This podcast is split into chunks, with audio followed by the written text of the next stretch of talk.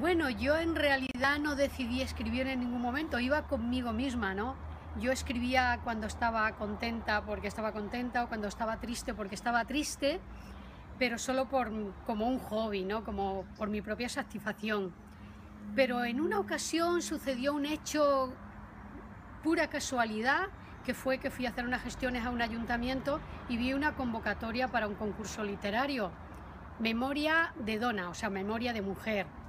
Y digo, ah, pues mira, voy a escribir un relato y lo voy a presentar. Y bueno, gané ese concurso y al año siguiente, mm, el mismo concurso, volví a presentar otra, otra obra y también volví a ganar. Claro, eso me dio el ánimo y me dio el empuje de decir, oye, pues ¿por qué no escribir una novela? Y ahí me decidí a escribir María, que ha sido mi primer, mi primer libro.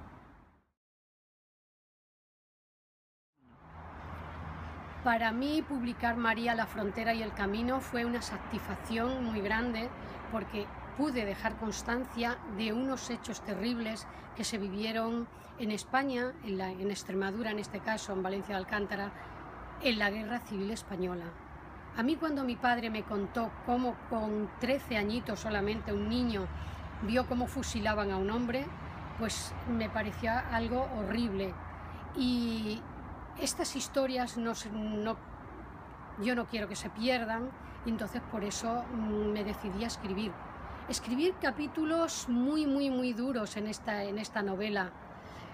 Eh, capítulos que no era capaz de, seguir escribiendo. Em, se me encogía el corazón y me ponía a llorar yo misma de lo que estaba imaginando. Entonces eh, lo dejaba cuando me reponía anímicamente, retomaba el manuscrito y al final conseguí terminar este libro que para mí es una gran satisfacción de verdad.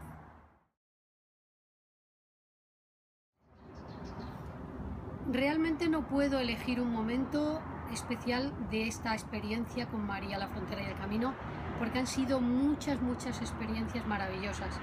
María solo me ha dado satisfacciones y alegrías.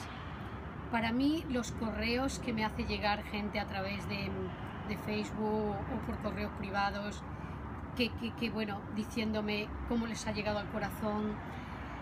Luego las presentaciones, tanto en Valencia de Alcántara, mi pueblo que me acogió, fue espectacular. Yo estaba tan emocionada que, que no me lo podía creer. Y, y, luego también el día, la primera presentación que yo hice, que fue en, en Apple Store La Maquinista, donde había muchísima gente, yo no tenía ni experiencia ni, idea de cómo se hacía una presentación, yo me puse allí a hablar y ante tantísimo público yo estaba tan contenta y tan satisfecha que no me fueron fue mucha la alegría que me ha dado mucha mucha.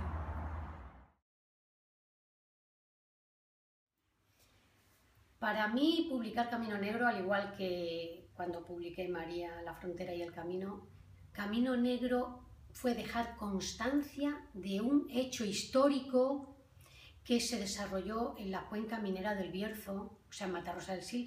Bueno, no solo Matarrosa del Sil, sino Favero, todo, toda la cuenca minera de allí del Bierzo y de la Ciana, en los años 60-70, donde hubo unas movilizaciones muy importantes por los derechos y por los puestos de trabajo de los mineros y que fueron muy, muy importantes y que en mi recuerdo los viví como, como la lucha, la lucha de las personas por su dignidad y por su desarrollo como personas.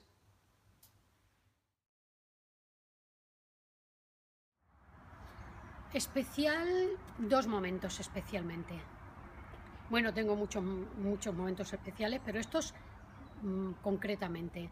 Una fue una entrevista a un minero joven de allí de Matarrosa del Sil, en activo, que trabaja en la actualidad todavía, que estuvieron, hicieron una huelga por sus derechos, por su dignidad y por sus puestos de trabajo de 52 días en la mina encerrado, con ocho compañeros, o sea, eran ocho compañeros.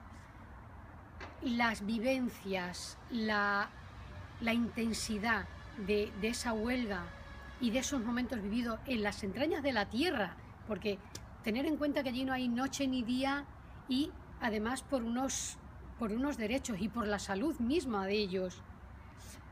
Mm, lo que este chico, lo que José Antonio a mí me transmitió, que es un comunicador muy bueno, a mí me emocionó muchísimo y fueron mm, desde sus esperanzas, desde sus frustraciones, desde, su futuro, bueno, muy, muy, muy intenso.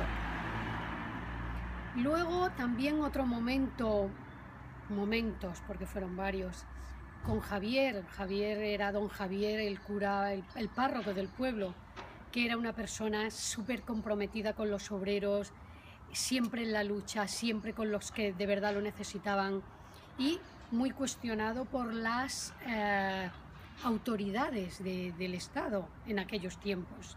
Entonces él tenía, cuando salía de viaje o tenía que ir a hacer alguno de sus conciertos o tenía que hacer algún viaje, alguna conferencia, él salía del pueblo escondido en el maletero de un coche, iba a coger el tren a Benvibre, pero desde luego mm, siempre vigilado y él compartió momentos conmigo que ahora, con el tiempo pasado, lo, hablas de otra manera, pero que eran de verdadero peligro y de verdadera, de verdadera preocupación y, y jugándote el físico a veces.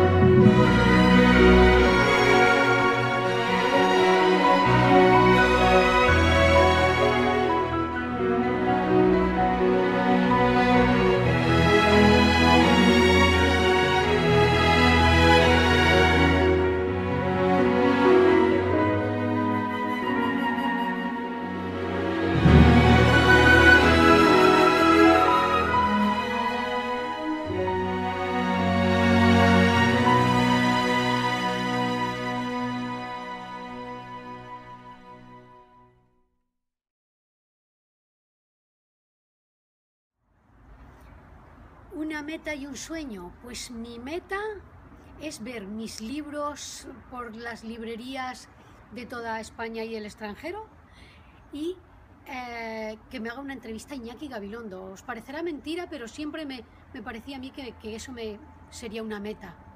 Y luego mi sueño, mi sueño real, verdadero, sería que mis libros fueran lectura obligada en los colegios de toda España. A ver, mi familia mm, en realidad no se lo creía mucho, ¿no? Como yo escribía cosas y tal, pues bueno. Y cuando publiqué la primera, se quedaron así un poco. Ahora, eso sí, mis hijos súper orgullosos, ahí a tope. Mi marido estaba un poco más escéptico, ¿no? O sea, no sé, será una tontería más o será una... No le dio importancia, digamos. Pero luego, cuando ya publiqué Camino Negro, como ya he visto más resultados, eh, o gente que te dice, ah, pues qué bonito, te hacen comentarios y tal, ha visto que, que es como más en serio, ¿no? Ya tengo yo como un reconocimiento de algunas personas que han leído mis novelas y entonces él se lo ha tomado más en serio. Mis nietas también súper orgullosas de su abuela y mis hijos a tope. Mamá, estoy encantada contigo, me dicen. Y yo encantada con ellos, claro.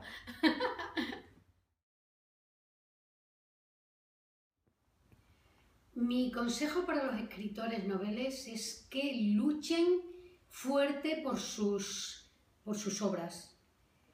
Eh, este es el resultado que yo nunca pensé que estaría en la calle y ya lo veis, aquí está.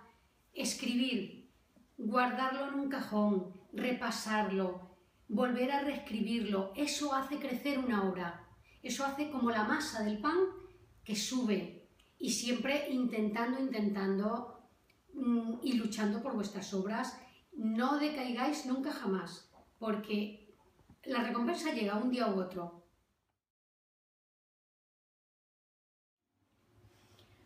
Un trabajo profesional, un equipo maravilloso que te aconseja mm, respetando tu obra al máximo y me han hecho sentir como una escritora de verdad por primera vez.